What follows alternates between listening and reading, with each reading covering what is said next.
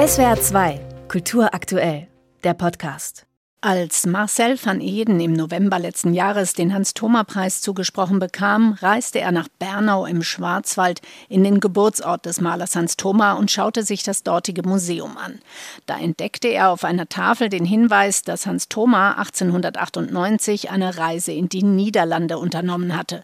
Marcel van Eden horchte auf, weil er selbst aus den Niederlanden stammt. Und da habe ich gedacht, das ist interessant, da will ich recherchieren, wo war er, was hat er gemacht, wie ist er dahin gereist. Und dafür habe ich recherchiert, habe ich Briefe gesucht. Und stieß dabei auf den Briefwechsel von Hans Thoma mit dem Kulturkritiker Julius Langbehn. Langbehn hatte 1890 seinen Bestseller Rembrandt als Erzieher herausgebracht, in dem er nicht nur seinen kulturpessimistischen Ansichten, sondern auch seinen antisemitischen Ressentiments freien Lauf ließ.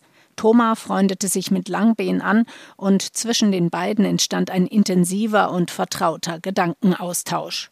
Die Kunsthistorikerin der Staatlichen Kunsthalle Karlsruhe, Leonie Beiersdorf, hat Marcel van Eden bei seinen Recherchen zu Hans Thoma unterstützt und reiste nach Hamburg, um in dortigen Archiven noch mehr Material zu sichten und diese Beziehung zu Langbehn näher zu untersuchen. Und sie kam zu dem Ergebnis, die treibende Kraft im Hinblick auf völkisch-nationales Gedankengut und auf unverblümt ganz schlimme antisemitische Äußerungen war sicherlich Langbehn. Aber anhand des Briefwechsels zwischen Hans Thoma und Langbehn wurde eben auch deutlich, dass beim völkisch-nationalen Thoma komplett mitgeht. Seine antisemitischen Äußerungen sind allerdings sehr viel seltener. Da hat er sich also doch sehr viel stärker zurückgehalten. Sie sind aber auch da. Die weit verbreitete Meinung, dass Hans Thoma, der 1924 verstarb, später von den Nazis vereinnahmt worden sei, also selbst kein Antisemit und Anhänger völkisch-nationalen Denkens gewesen sei, lässt sich nach ihren neuesten Erkenntnissen nicht aufrechterhalten, betonen sowohl Leonie Beiersdorf als auch Marcel van Eden. Für den Künstler stellten sich deswegen wichtige Fragen. Am Ende habe ich mir gefragt, ja, was soll das? Ich meine, das ist doch der Landespreis, der große Preis von Baden-Württemberg. Und ja, soll das diesen Namen tragen? Und da kann man natürlich denken, verweigere ich jetzt die Preis? Und dann habe ich gedacht, es ist eigentlich interessanter, das einfach offen zu legen und zu recherchieren und davon eine Ausstellung zu machen.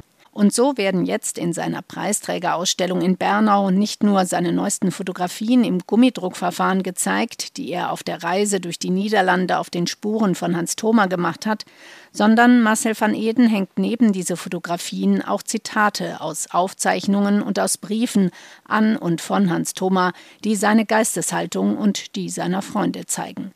Die Ausstellung könnte also der Anstoß zu einer längstfälligen kritischen Auseinandersetzung mit Hans Thoma werden. Erstaunlich ist, dass das baden-württembergische Kunstministerium bereits 2018 eine wissenschaftliche Aufarbeitung in Auftrag gegeben hat, die durchaus kritisch ausfiel. Dann aber, nach deren Publikation, keine Konsequenzen gezogen wurden. In seinem Grußwort im Ausstellungsbegleitheft schreibt Kunststaatssekretär Arne Braun immerhin, die Ausstellung werde wichtige Hinweise geben, ob eine Neubewertung des Hans-Thoma-Preises notwendig ist.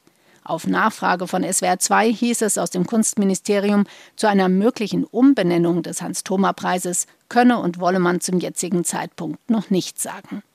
Die Kunsthistorikerin Leonie Beiersdorf von der Kunsthalle Karlsruhe sieht auf jeden Fall Handlungsbedarf, zumal Hans Thoma in Karlsruhe nicht nur als Professor an der Großherzoglichen Kunstschule wirkte, sondern von 1899 bis 1920 auch Direktor der Kunsthalle Karlsruhe war. Wir haben hier einen sehr großen Nachlass, die vollständige Druckgrafik und über 60 Gemälde.